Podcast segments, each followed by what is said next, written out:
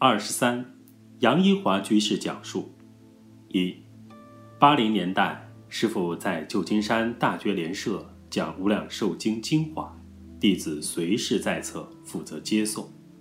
在途中，师傅从来没有聊天过。我请问佛法，他也是这样子，很简洁的回答过后，完全没有闲聊，一句话都不说，静静坐在车上。旧金山停车位很难找，可是每次送师傅去大觉莲社的时候，总是正好有一部车刚刚退出来，空出来的位置就让我们停进去了。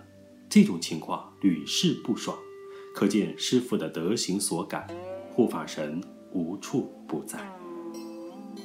二，有一年陪师傅去新加坡，住在当地居士提供的住处。整栋楼房只有我们两人。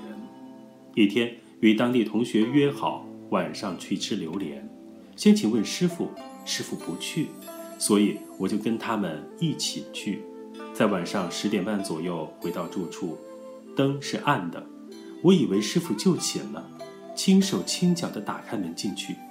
进去后打开走廊灯，一看，师傅竟然坐在角落，吓了我一大跳。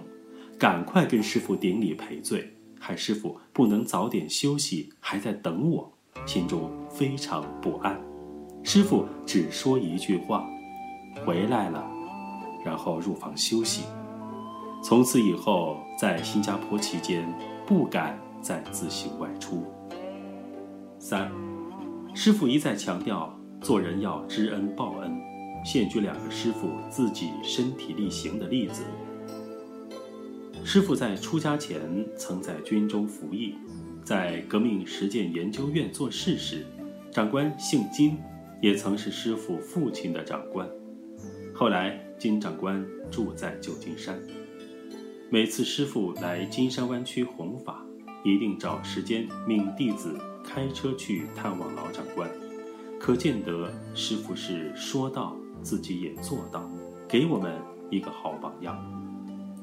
一九九九年，弟子在美西组团前往新加坡参访，并拜会师傅。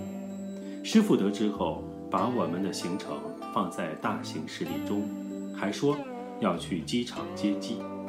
弟子深觉不敢当，再三劝阻，向师傅禀告：哪有长辈去接晚辈飞机的事？他老人家说，在旧金山时都是你接送。所以现在你来，我要接送。果然，在新加坡出海关时，师傅早已带领一批同修在等候。我们实在实在深感惭愧，不敢当。离开新加坡时，全团一起去机场，因团员分搭两航班，师傅还在机场陪伴并赐宴搭晚些起飞的航班的团员。弟子为师傅扶其劳是分内的事，师傅竟然念念不忘，坚持要表达谢意。师傅老人家以身教落实知恩报恩，不分长辈晚辈，一视同仁，实在令人赞叹学习。老和尚的身教编辑小组。